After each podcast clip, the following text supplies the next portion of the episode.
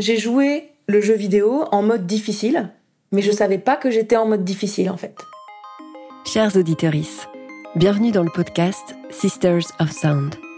Ensemble, on va parler de la carrière des musiciennes indépendantes, de leur vécu, de l'envers du décor et aussi de leur place dans l'industrie musicale. Ça veut dire quoi le succès? Est-ce qu'on peut être musicienne et maman? C'est quoi être une femme dans cette industrie? Comment garder la flamme? Et si on renversait toutes ces règles? Je suis Domiti de Lamberterie, alias Mitty, musicienne, compositrice, chanteuse, productrice et voix off. Et j'ai interviewé une vingtaine de musiciennes et de professionnels, majoritairement autour de la quarantaine, pour leur poser toutes ces questions. Ce podcast est le récit de cette aventure. Épisode 1 Une femme dans un boys club. Pour introduire ce tout premier épisode, une citation d'Imogen Heap, autrice, compositrice, interprète et productrice britannique. Il m'a fallu 20 ans pour réaliser à quel point être une femme dans cette industrie à dominance masculine jouait contre moi. Je n'avais connu que ça. Quand je demande aux musiciennes si le fait d'être une femme a eu un impact dans leur carrière, certaines me répondent ⁇ Je ne sais pas ⁇ Effectivement, comment je pourrais le savoir, puisque je ne suis pas un homme et que je ne peux pas comparer? Alors, en tant que musicienne, je doute. Est-ce que ce que j'ai pu ressentir est une réalité ou une excuse? Est-ce que ça concerne aussi les autres femmes? Et pourtant, les études sont là, au départ, il y a autant de filles que de garçons dans les écoles de musique. Mais ensuite, quand vient le moment de la professionnalisation, les femmes disparaissent. On peut citer par exemple les chiffres du Centre national de la musique, où en 2019, la proportion d'hommes au sein de festivals de musique actuelle en France est de 86%. Au festival Jazz à la Défense, c'est plus de 93%. Et au Hellfest, plus de 97%. Et ce plafond de verre, on le retrouve aussi dans les métiers de la musique, notamment dans les postes de direction, les conservatoires de région par exemple, qui sont dirigés à plus de 90% par des hommes. C'est donc une réalité. Les faits sont là. Alors d'où vient le problème? Des femmes?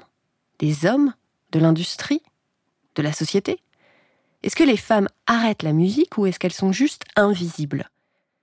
Des freins, il y en a un paquet. Et on va essayer de les comprendre. Pour ce premier épisode, on va parler de syndrome de la Schtroumpfette, de solitude, de normes du masculin, en gros, des conséquences d'évoluer en tant que femme dans un milieu d'hommes.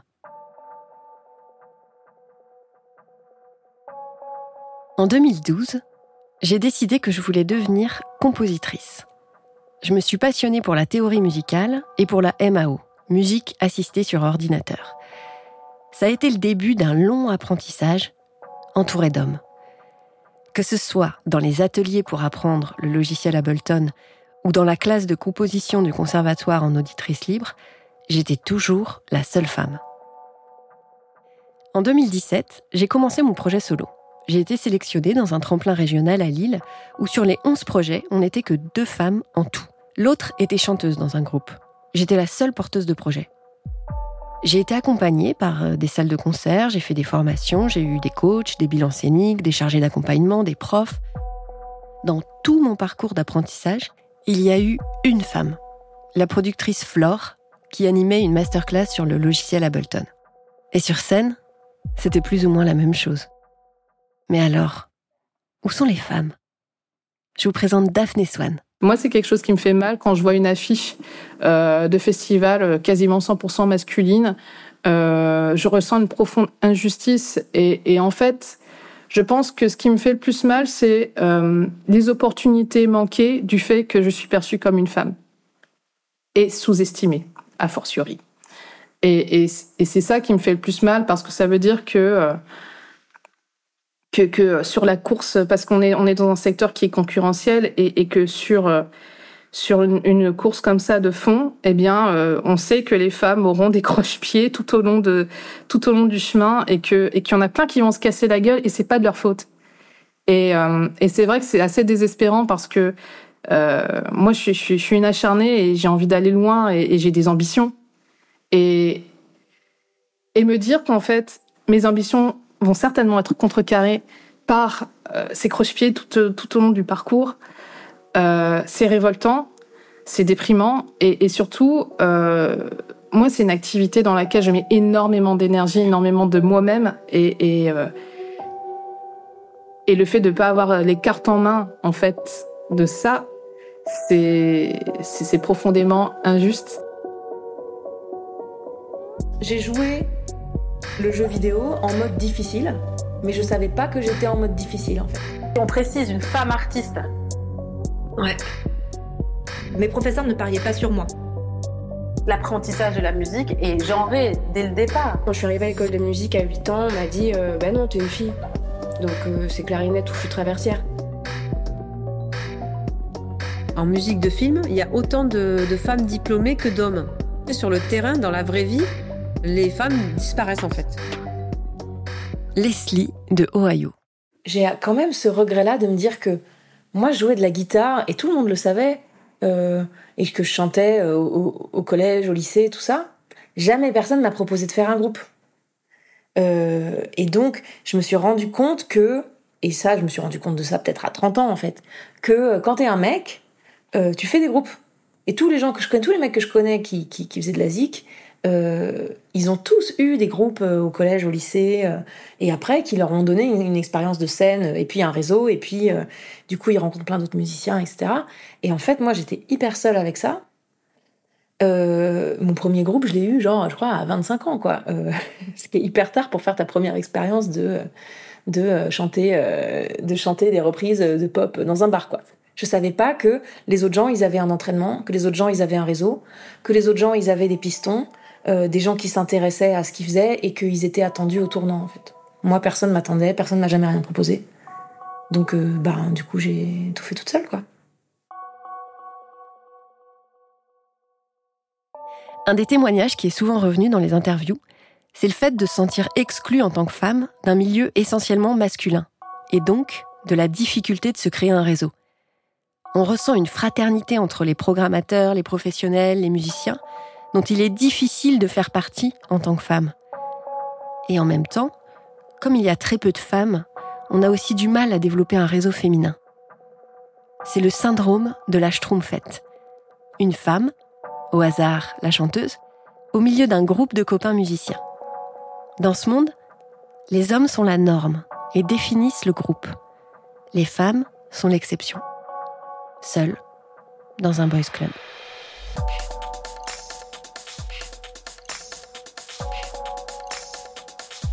J'ai rencontré Artie, membre du groupe The Psychotic Monks. Elle a été assignée au genre masculin, puis a fait une transition. Elle a donc pu comparer l'avant et l'après. Du coup, j'ai fait partie d'un projet où euh, toutes les personnes étaient assignées à de la masculinité. Donc, j'ai vraiment pu observer en fait euh, euh, de l'intérieur les privilèges que ça implique et les portes que ça ouvre plus facilement. Tu parles de privilèges et de portes que ça ouvre. Qu'est-ce que ça change selon toi quand on est considéré comme un groupe d'hommes? Bah, ça facilite énormément de choses. Euh, ce qui change vraiment, c'est euh, l'intérêt que portent euh, les actrices du milieu au projet, la, clémence, on va dire, au fait de de faire des erreurs, de de pas être dans une certaine forme de perfection. moi, j'ai vraiment l'impression qu'on est encouragé en fait à prendre de la place socialement, à, à s'exprimer devant les de, devant les gens. Enfin, c'est vraiment la norme. Si tu dis, bah moi j'aimerais bien euh, monter un projet, faire un concert, en fait, euh, c'est normal quoi pour, euh, pour, pour, pour les gens. Est-ce que ta transition a changé quelque chose pour le groupe? Bah, Du coup, on n'est plus un groupe de musique, on est un groupe de musique avec une personne trans dedans.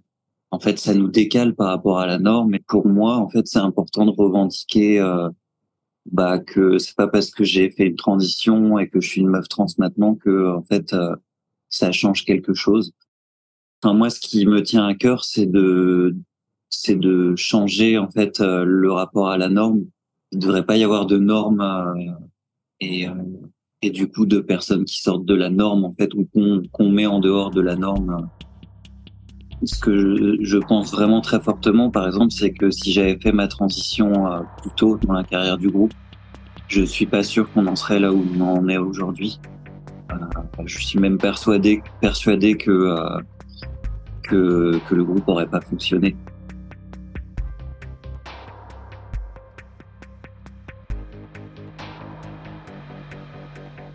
Je rentre dans 50 salles de concert en, en, trois mois et que en fait je vois pas une seule meuf trans sur scène.